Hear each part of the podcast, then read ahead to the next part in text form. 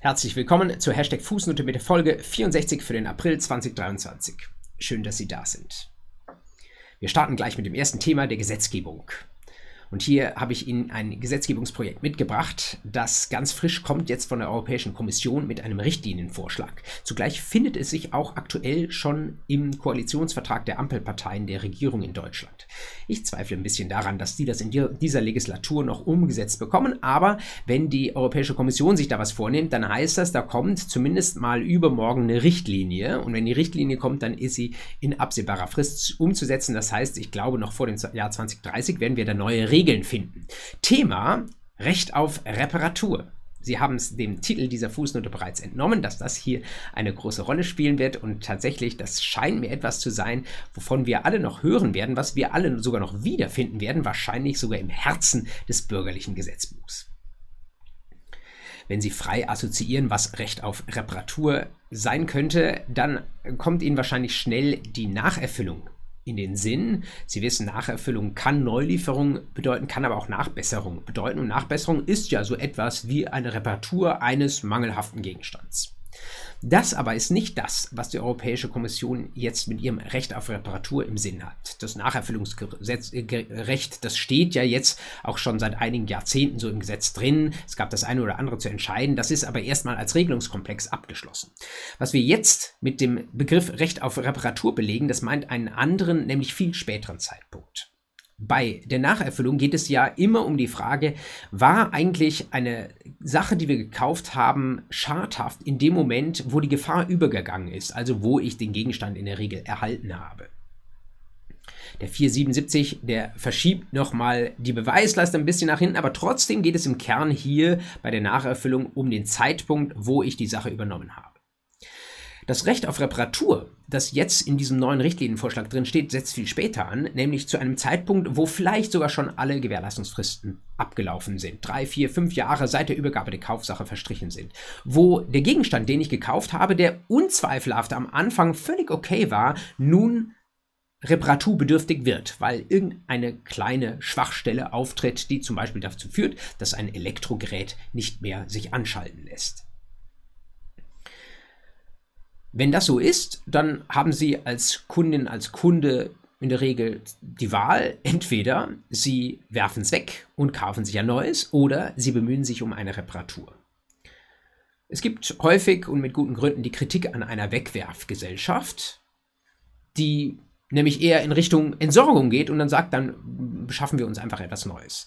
Das ist etwas, was allerdings die Kommission mit guten Gründen kritisch sieht. Sie sagt natürlich zum einen, das ist umweltschädlich, ist nicht nachhaltig. Wenn ich ein Elektrogerät habe, das vor mir steht, wo eigentlich 95 Prozent der Teile, aus denen das zusammengebaut ist, noch funktionieren, aber ein kleines Teil ist kaputt gegangen, dann ist es doch eigentlich nachhaltiger, aber es ist eigentlich auch viel wirtschaftlicher, wenn ich hingehe, dieses kleine Teil auswechsle, damit der Gegenstand dann zum Beispiel weitere fünf Jahre funktioniert. Ein Beispiel, an dem man das sehr, sehr gut nachvollziehen kann, sind Waschmaschinen. Ich weiß nicht, ob Sie in Ihrem Leben schon mal eine Waschmaschine gekauft haben. Wenn nicht, ist das absolut verzeihlich, aber vielleicht kommt Ihnen das irgendwann, vielleicht sogar frisch nachdem das Ganze dann zum Gesetz worden, äh, geworden ist, unter. Wenn Sie sich auf dem Waschmaschinenmarkt einmal umschauen, dann werden Sie sehen, es gibt äh, eine Reihe von Geräten, die relativ günstig sind. Und es gibt die Premium-Hersteller mit ihren Maschinen, die wahrscheinlich dreimal so teuer sind. Und wenn Sie sich umhören bei Bekannten, die Waschmaschinen haben, dann könnte es sein, dass die meisten Ihnen sagen, naja, wenn ich so ein kurzlebiges oder ein günstiges Gerät gekauft habe, dann hat das womöglich nach drei, vier Jahren seinen Geist aufgegeben. Wenn ich aber ein langlebiges, äh, ein teures Gerät gekauft habe, dann war das in der Regel auch langlebig, dann sind das Geräte von Herstellern, die laufen tatsächlich 20 Jahre lang. 20 Jahre gegen zum Beispiel fünf Jahre Laufzeit und dann aber der dreifache Preis für das, für das langlebigere Gerät. Was lohnt sich? Ja, schon in meinem sehr einfachen Beispiel zeigt sich, dass wenn Sie das auf ein Jahr runterrechnen, wahrscheinlich das teure Gerät, so komisch es klingt, tatsächlich das günstigere ist, weil ich pro Jahr weniger zahle. Die Frage ist nur, wird sich diese Erkenntnis auch da draußen auf dem Markt durchsetzen? Und da sagt die Kommission, ihr Verdacht ist, dass das nicht der Fall ist. Denn Sie können sich jetzt in Ihrem Bekanntenkreis umhören, aber die meisten Leute tun das nicht, sondern was Sie allenfalls tun, ist mal die Bewertungen anschauen, was steht dort drin. Aber wenn Sie mal auf einem Online-Marktplatz etwas schauen, wie Waschmaschinen oder andere Geräte bewährt sind, äh, bewertet sind, dann werden Sie schnell sehen, das sind zu 99% Bewertungen, die werden unmittelbar nach dem Erhalt der Kaufsache geschrieben. Das heißt, das sind Bewertungen vom ersten Eindruck. Finden Sie mal eine Bewertung, die sagt, ja, ich komme hier nochmal nach acht Jahren zurück und jetzt muss ich enttäuscht feststellen, das Gerät ist kaputt gegangen und ich weiß nicht, wie ich es reparieren soll. Das gibt es faktisch nicht. Und weil das so ist, kommen Sie mit der Bewertung nicht weiter. Dann dann bleibt als einziges Kriterium, um jetzt eine weise Entscheidung zu äh, treffen zwischen dem billigeren und dem teureren Gerät, eigentlich nur der Preis. Und da ist dann auch verständlich, wenn die Kundschaft in der Tendenz sagt, wenn ich über die Langlebigkeit eines Produkts nicht wirklich etwas erfahren kann, bleibt mir nur der Preis und dann nehme ich doch im Zweifel lieber das günstigere. Und das hat eben diese umweltschädlichen Effekte, das hat auch diese ineffizienten Effekte, dass Leute in der Summe dann sogar mehr Geld ausgeben, weil sie sich äh, über 20 Jahre nicht eine Maschine, sondern vier Maschinen kaufen müssen. Und das möchte die Europäische Union ändern. Wie möchte sie das ändern? Zunächst mal sagt sie, es ist, wenn denn Reparaturen technisch möglich und sinnvoll sind, dann doch zunächst mal wichtig, dass sie auch angeboten werden. Sie beobachtet, dass das an vielen Stellen nicht der Fall ist und sagt deswegen, wir schreiben ins Gesetz rein eine Reparaturpflicht.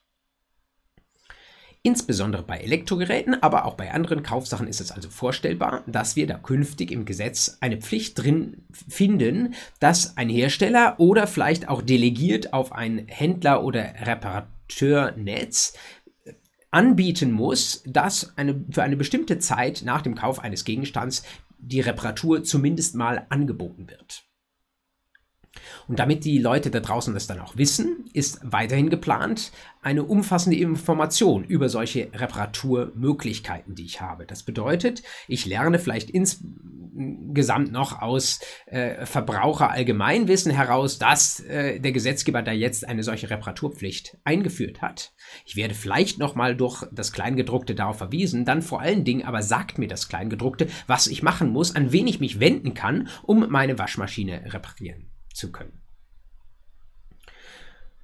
Und weiterhin kann sich die Information als wichtiges Element für die Kaufentscheidung auch beziehen auf die typische Nutzungsdauer dieses Produkts. Das wäre ja dann ein zusätzliches Kriterium, an dem ich dann noch besser als am Preis festmachen kann, ob vielleicht doch das teurere Gerät für mich das bessere Gerät ist, weil insgesamt ich pro, pro Jahr heruntergerechnet weniger zahle. Die sich sofort anschließende Frage, die Ihnen wahrscheinlich auch schon auf den Lippen liegt, ist, ja, aber wie ist das denn? Sollen das die Hersteller tatsächlich alles kostenlos anbieten? Nein, sagt die Europäische Kommission, das wäre nun des Guten etwas zu viel. Dann hätten wir so eine Art von verpflichteten Garantieverträgen, man hätte so Garantiepflichten für eine typische Nutzungsdauer. Nehmen wir Waschmaschinen, vielleicht würde man sagen, ein wertiges Produkt läuft mindestens 15 Jahre und dann müsste man für diese 15 Jahre lang alle Reparaturen von Seiten des Herstellers bezahlen. Es kann sein, dass sich solche Abo-Modelle irgendwann mal durchsetzen, aber da ist die Kommission doch etwas zurückhaltend, das ähm, den Herstellern vorschreiben zu wollen. Deswegen sagen sie, nein, kostenfrei frei muss diese Reparatur nicht sein, aber wir wollen, dass sie zumindest zu einem angemessenen Preis stattfindet.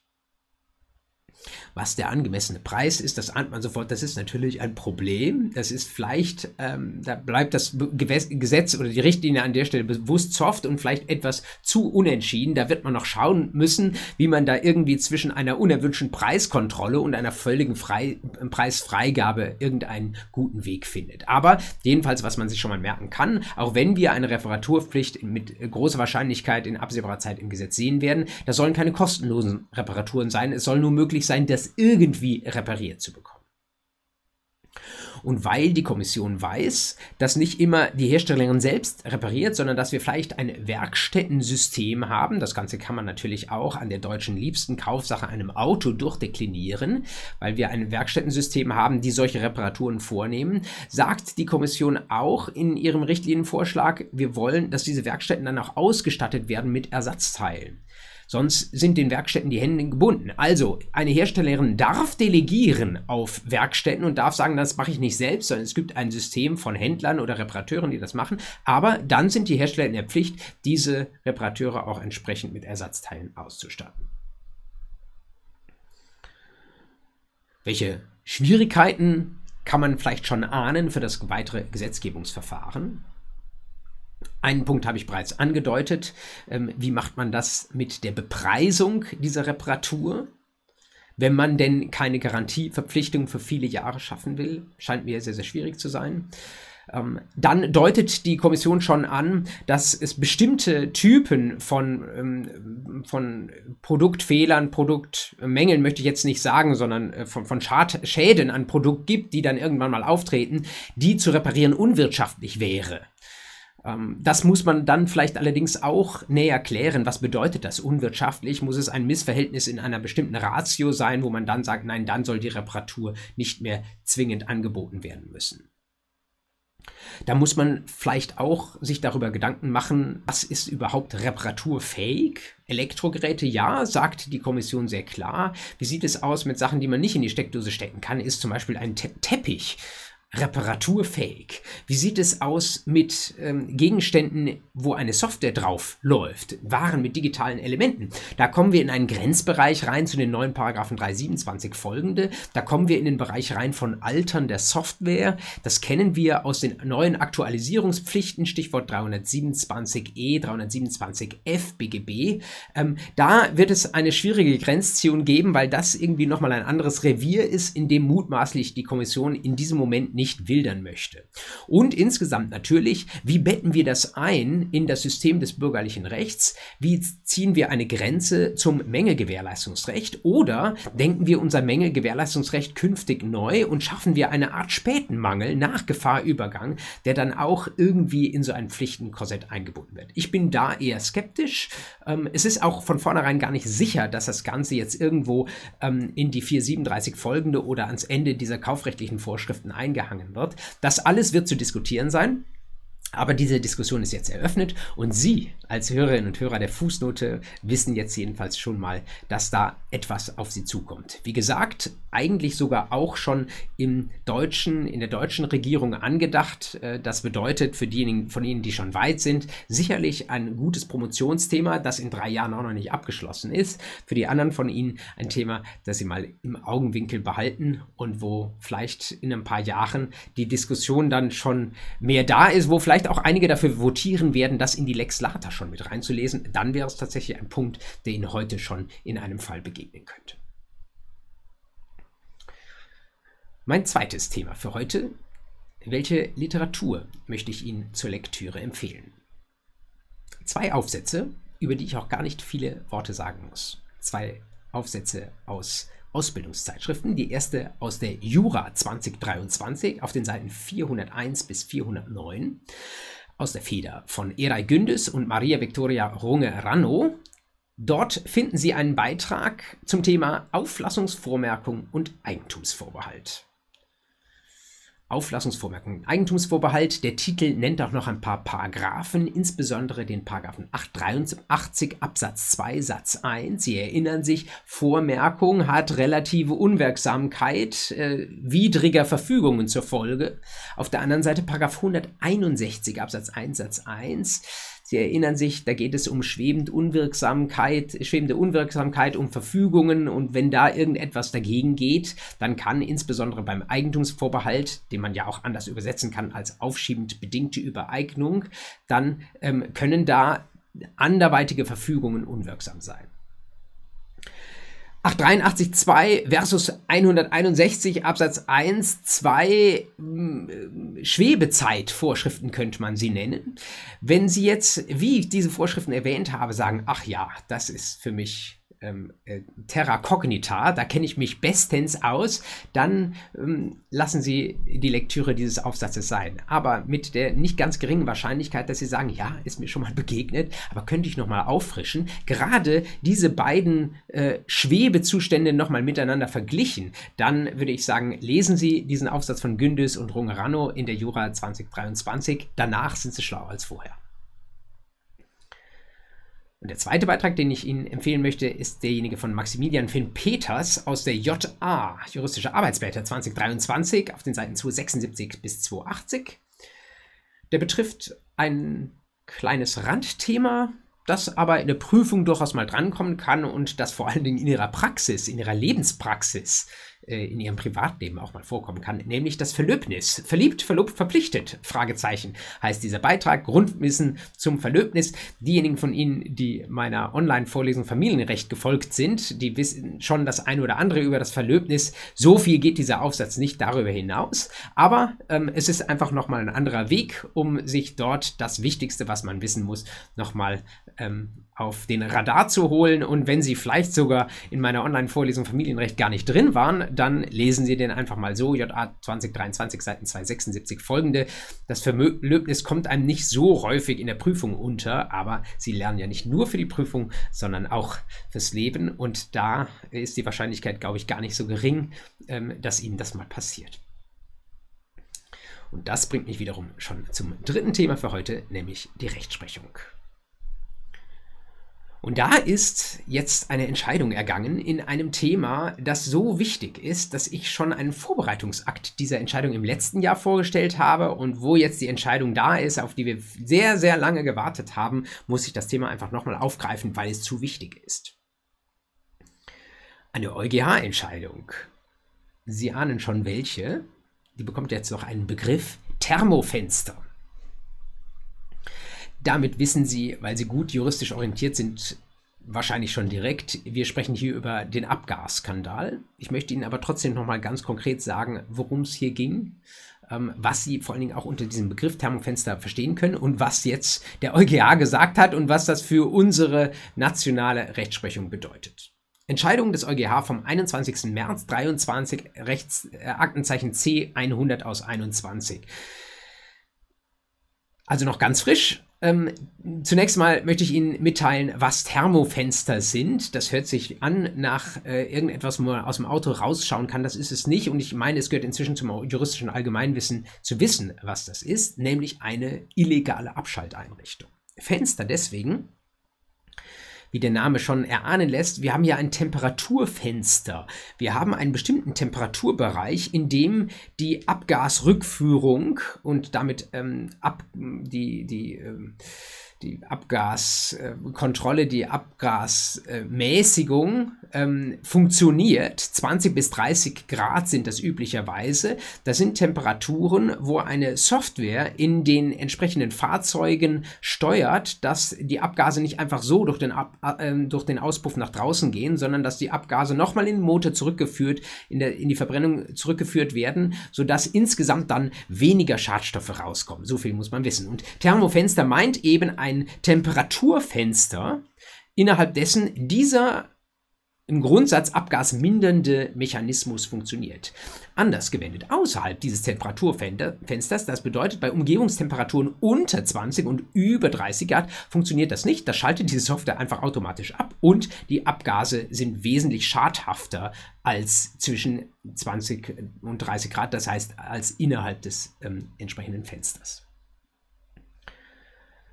Sie ahnen, ähm, 20 bis 30 Grad sind auch die Temperaturen, die auf den Prüfständen üblicherweise herrschen. Insofern diese Autos mit ihrer Abgaskontrolle funktionierten, solange sie geprüft wurden. Aber draußen auf der Straße hat jemand mal ausgerechnet, jedenfalls in Deutschland äh, ist irgendwie in drei Viertel der Fällen hat es äh, Temperaturen unter 20 oder über 30 Grad. Das bedeutet, in der Regel ähm, hat die Abgaskontrolle hier versagt. Und äh, das ist natürlich äh, nicht nur ein Mangel, sondern führt zu all den für die Unternehmen missliebigen Konsequenzen, ähm, die wir im Abgasskandal schon schon an vielen anderen Stellen äh, beobachtet haben.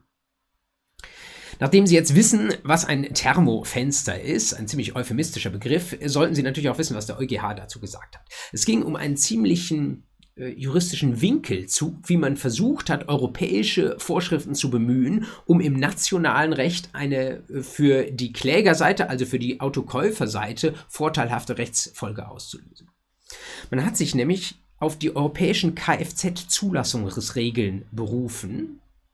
Da gibt es so Typengenehmigungsverordnungen, so etwas, die sagen, unter welchen ähm, Voraussetzungen Fahrzeuge überhaupt auf die Straße dürfen. Und natürlich mit manipulierter Software dürfen sie nicht auf die Straße. Das ist vorweg gew gewesen, schon klar gewesen. Die Frage ist aber, was bringt mir das als Individualperson, dass ich da ein Auto habe, das nach irgendeiner öffentlich-rechtlichen Vorschrift eigentlich nicht auf der Straße fahren dürfte? Und der Trick, um das jetzt in einen zivilrechtlichen Anspruch für die Betroffenen umzumünzen, ist 823 Absatz 2 Schutzgesetz. Und beim Schutzgesetz wiederum wissen Sie, hm, das muss individualschützend sein und darf nicht irgendeine generell schützende öffentlich-rechtliche Vorschrift sein. Und da hat jetzt das Landgericht Ravensburg, das mal äh, ein bisschen gegen den Stachel löcken wollte, ein bisschen gegen den Strich kämmen wollte, ähm, gesagt, fragen wir doch mal den EuGH, ob die, seine Typengenehmigungsverordnung Individualinteressen schützt. Und es hat auch gefragt, das wird bei vielen Besprechungen jetzt des Urteils nicht so sehr ins Licht gerückt, ob wir eine Nutzungsentschädigung sehen können, wenn wir einen solchen Individualschutz rausholen, ähm, ob wir eine Nutzungsentschädigung zugunsten der ähm, Autoverkäufer sehen. Das bedeutet, als Kunde muss ich meine Kilometer, die ich abgefahren habe, dann auch irgendwie ähm, als Geld mir anrechnen lassen. Im Schadensersatz läuft das über den Vorteilsausgleich oder ob auch das dann dem europäischen Recht widersprechen würde. Wir hatten uns diese Entscheidung im letzten Jahr angeschaut und hatten gesagt, etwas überraschenderweise hat der Generalanwalt hier eine verbraucherschützende Position eingenommen und hat dafür plädiert, ähm, diese Fragen jeweils zu bejahen. Also einerseits zu sagen, Verbraucherschutz bei der Frage Individualschutz und andererseits dann auch zu sagen, bitte keine Nutzungsentschädigung, weil das es unwahrscheinlicher machen würde, dass die Verbraucher ihre Schadensersatzansprüche gegen die Autoverkäufer tatsächlich auch vorbringen. Was sagt der Europäische Gerichtshof jetzt dazu? Er sagt zunächst, ja, Individualschutz. Diese öffentlich-rechtliche Typengenehmigungsverordnung der Europäischen Union, die entfaltet Individualschutz, weil sie nicht nur die Allgemeinheit schützt, sondern auch man das so verstehen kann, dass die Leute, die das Auto fahren, auch bitte ein sauberes Auto fahren sollen. Erster Punkt. Soweit so gut. Hört sich sehr verbraucherschützend an. Aber jetzt geht es weiter. Ähm, die Frage ist, lässt sich das jetzt auch in einen Schadensersatz ummünzen?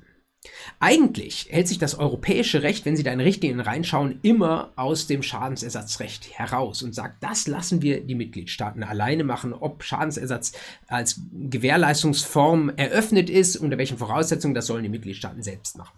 Hier aber hatte der Generalanwalt gesagt, die Typengenehmigungsverordnung, diese europäischen recht, rechtlichen Zulassungsvorschriften, die wollen doch effektiv sein, sie wollen doch wirksam sein, sie wollen ein Stück weit auch ähm, unrechtmäßige Praktiken seitens der Unternehmer abschrecken. Und das geht doch wahrscheinlich nur mit Schadensersatz. Und auch hier sagt der EuGH, ja, das ist richtig, lieber Generalanwalt. Ähm, und das ist insbesondere wichtig für die Nutzungsvorteile. Wenn ich Nutzungsvorteile per Vorteilsanrechnung anrechne, sodass die, äh, äh, dass diejenigen, die ein Auto gekauft haben, nicht einfach pauschal den Wert ersetzt bekommen, sondern auch die Kilometer ihrerseits wieder an das äh, wertmäßig an, das, äh, an den Verkäufer zahlen müssen, dann kann es doch passieren, ähm, dass effektiv für die Kunden nichts mehr rauskommt und damit das Unternehmen keine Anreize hat, äh, überhaupt diese europäischen Regeln zu befolgen, weil sie wissen, am Ende des Tages müssen sie doch nichts zahlen. Auch hier sagt der Europäische Gerichtshof verbraucherschützend, wir, es mag sein, dass die Mitgliedstaaten Nutzungsvorteile anrechnen, aber das darf den Schadensersatz und die effektive Durchsetzung dieser europäischen Zulassungsvorschriften nicht ersticken. Bis dahin ist diese Entscheidung sehr, sehr verbraucherfreundlich. Aber dann sagt der EuGH noch eine kleine Sache. Er sagt nämlich, was wir den Mitgliedstaaten nicht vorschreiben wollen, ist, dass sie am Ende die Kundinnen und Kunden tatsächlich noch bereichern müssen. Also, ähm, unter welchen genauen Vorschriften Schadensersatz gewährt wird, sagt der EuGH, das lassen wir mal im Bereich der Mitgliedstaaten. Und zum anderen ist es auch so, dass die Mitgliedstaaten sehr wohl festlegen dürfen und die mitgliedstaatlichen Gerichte, dass bei den Verbrauchern keine Bereicherung hängen darf. Das heißt, die Verbraucher sollen das nicht unbedingt zu einer Masche machen dürfen, wo bei ihnen nachher wirtschaftlich noch mehr hängen bleibt, als sie insgesamt durch dieses Projekt abgasmanipuli abgasmanipuliertes Fahrzeug an Schaden erlitten haben. Und an dieser Stelle möchte ich Ihnen tatsächlich mal raten, die wie immer verlinkte Entscheidung, in den Shownotes verlinkte Entscheidung des EuGH zu lesen.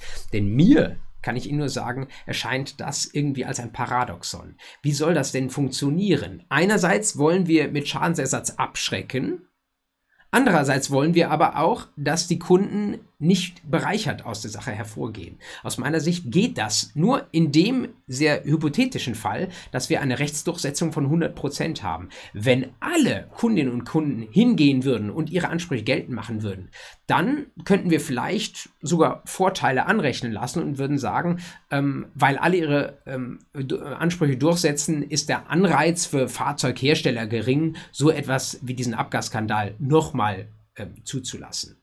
Wenn aber, und das ist die selbst bei aller Rechtsdurchsetzung, die sich in den letzten Jahren zugunsten der Verbraucher etabliert hat, maximal 10% der Kunden hingehen, ihre Ansprüche durchsetzen, dann braucht es schon ein Element zusätzlicher Bereicherung bei den Kunden, damit wir überhaupt eine abschreckende Wirkung durch diese Art der ähm, Rechtsdurchsetzung haben.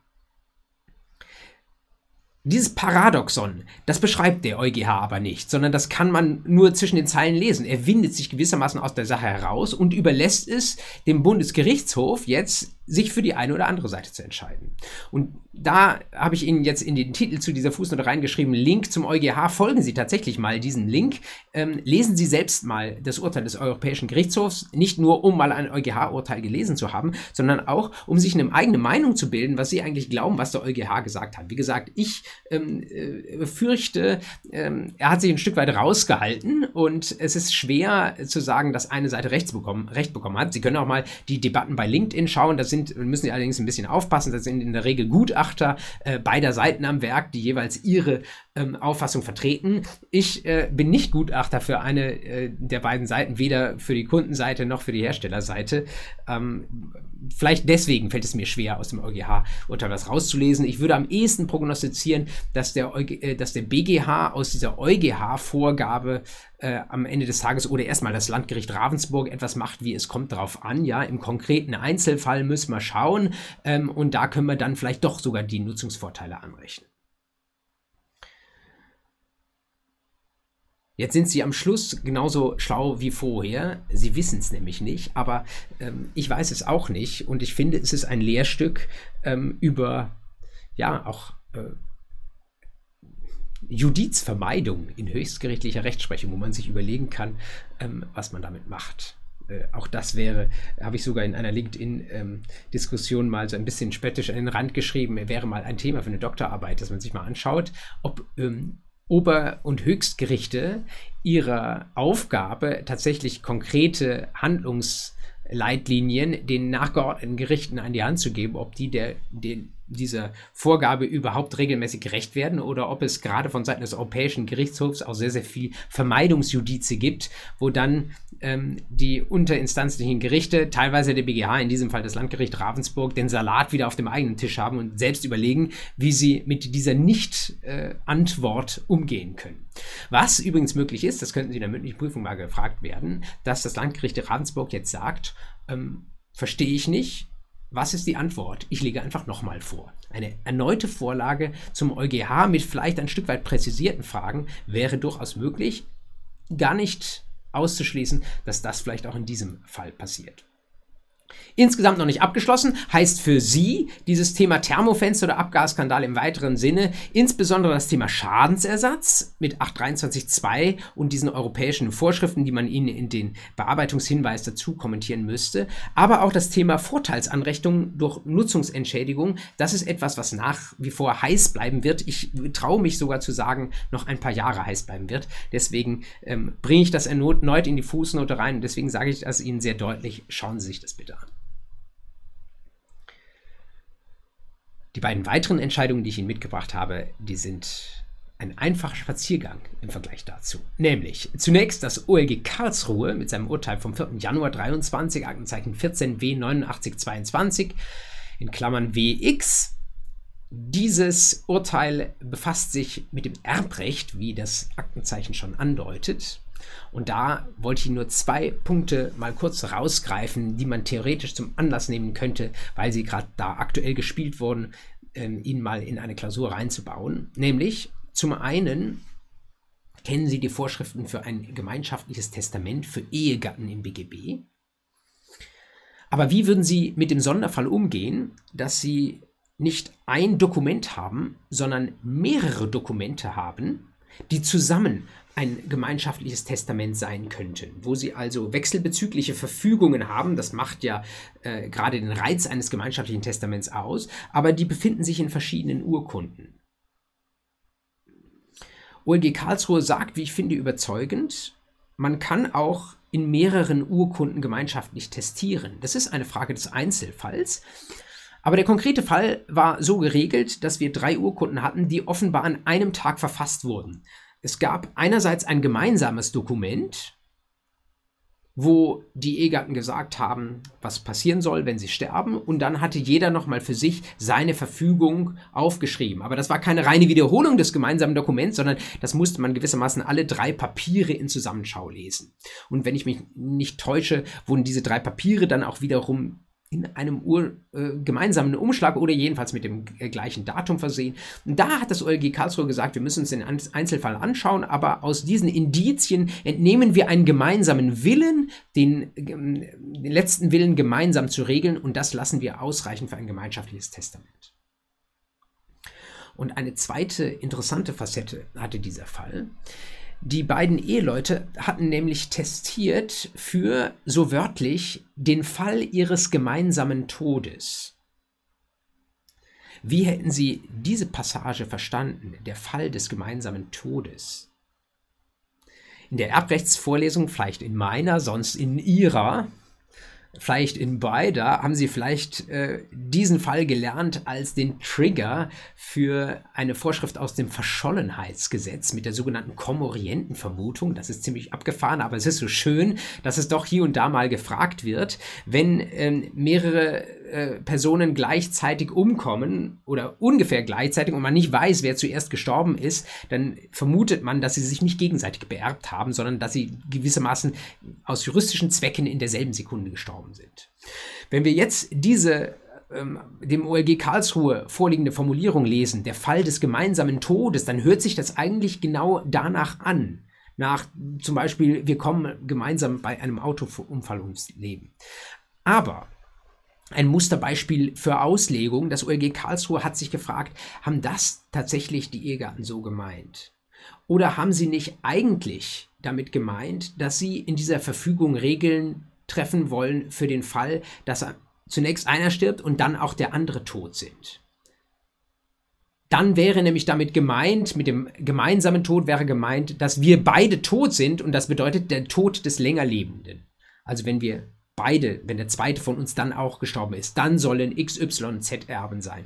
Und tatsächlich, OLG Karlsruhe hat das für und wieder abgewogen und hat sich letztlich mit Blick auf das, was die Parteien wohl gemeint haben, für diese sich etwas vom Wortlaut entfernende zweite Auslegungsmöglichkeit entschieden. Also der gemeinsame Tod ist, da darf man nicht zu sehr am Wortlaut kleben, sondern es kann auch etwas unbeholfen formuliert bedeuten, dass da zwei Leute sich überlegt haben, was passiert, wenn auch der zweite von uns gestorben ist.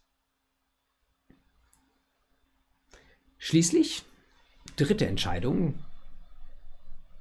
eine, die auch schon durch die sozialen Medien gegangen ist und irgendwie apostrophiert wurde mit einem Satz wie, ähm, jetzt freuen sich alle Prüfungsämter, da gibt es wieder neues Material. Eine Entscheidung aus dem Straßenverkehrsrecht, BGH, Entscheidung vom 7. Februar 2023, Aktenzeichen 6ZR 87 aus 22. Und wenn es ums Straßenverkehrsrecht geht, dann geht es ja regelmäßig um die Fahrer- oder um die Halterhaftung aus Paragraphen 7 oder 18 StVG. Und hier geht es jetzt nicht um einen dieser beiden Paragraphen, aber um etwas sehr, sehr Ähnliches. Wo man wahrscheinlich bisher gesagt hätte, das muss man nicht auch noch fürs Examen lernen, aber da es jetzt diesen schönen Fall gibt, könnte ich mir vorstellen, dass das mit den Grundzügen des Straßenverkehrsrechts doch auch Gegenstand mal einer Klausur werden kann. Es ging nämlich nicht um 7 oder 18, sondern um den Paragraphen 19 StVG können Sie gerade mal in Ihrem De jure Fenster Tab äh, parallel aufblättern. Da sehen Sie, da geht es nicht um die Fahrerhaftung für ein Auto, das ich gefahren habe, sondern geht es um einen Anhänger. Ein Anhänger, der natürlich nicht selbst motorisiert ist, aber doch, weil er teilweise wie ein Fahrzeug am Straßenverkehr teilnimmt, auch seinerseits Gefahren auslösen kann. Und was war hier passiert? Da war ein Anhänger losgerollt und hatte dann eine für eine Sachbeschädigung gesorgt. Der war irgendwo in ein Haus hineingerollt. Wäre das nur der Fall gewesen, würden Sie ganz klar sagen, also ist ein Fall des Paragraphen 19 Absatz 1 Satz 1, haben wir auch eine Gefährdungshaftung, wer auch immer Halter ähm, bzw. Absteller dieses Anhängers ist, der muss dafür haften, was dieser Anhänger anderen Personen oder Sachen für Schäden zufügt. Hier hatten wir allerdings den Sonderfall, dass dieser Anhänger nicht losgerollt ist, weil äh, unzureichend gesichert war an einer zum Beispiel nicht ganz ebenen Straße, sondern der war durch ein anderes Auto angestoßen worden. Und da sind wir beim Thema Betriebsgefahr. Da hat also niemand beim Abstellen des Anhängers unvorsichtig gehandelt. Ihm ist also weder Vorsatz noch Fahrlässigkeit äh, anzukreiden, sondern es geht rein um den Betrieb eines Anhängers. Allein deswegen, weil der im öffentlichen Straßenraum steht, muss ich äh, eine Gefährdungshaftung auf meine eigenen Schultern nehmen. Wie hätten Sie entschieden? Vielleicht als Laien oder Laie hätten sie wahrscheinlich eher skeptisch entschieden, hätten gesagt, naja, wenn jemand anders den Anstoß dann und ich ordentlich gesichert habe, dann sollte ich raus sein. Aber nein, sagt der BGH, ähm, 19 StVG enthält auch eine Gefährdungshaftung und da brauchen wir eben kein Verschuldenselement. Und wenn Sie die sehr, sehr großzügige Interpretation ähm, des insbesondere 7 StVG mit der Betriebsgefahr kennen vom BGH, dann wird es Sie auch wenig verwundern, dass auch hier beim 19 StVG gesagt, naja, es kann immer sein, dass jemand anders mit seinem Verschulden dazwischen tritt und dann müssen wir als äh, Gefährdungsschädiger und Verschuldensschädiger untereinander klären. Dann mag es sein, dass der Verschuldensschädiger vorrangig haftet. Aber im Grundsatz mal bin ich auch beim abgestellten Anhänger nach 19 StVG in der Gefährdungshaftung drin. Und wenn es niemand anderen gibt, der dafür solvent wäre, dann bin ich derjenige, der den Schaden zahlen muss, selbst wenn ich ordentlich abgestellt habe. Einfach nur deswegen, weil ich mit dem Anhänger einen zwar nicht motorisierten, aber trotzdem irgendwie grundsätzlich gefährliches ähm, Fahrzeug, traue ich mich schon fast gar nicht zu sagen, im Straßenverkehr betrieben habe und dann dort abgestellt habe. Das ist gewissermaßen die Kehrseite der Freiheit, mit dieser Art von Fahrzeugen den öffentlichen Straßenraum nutzen zu können. Wenn dann sich da irgendetwas löst, dann realisiert sich die bei Anhängern zugegebenermaßen geringere, aber doch noch existierende Gefährlichkeit dieses Fahrzeugs und dann muss ich dafür auch mit meinem Konto einstehen.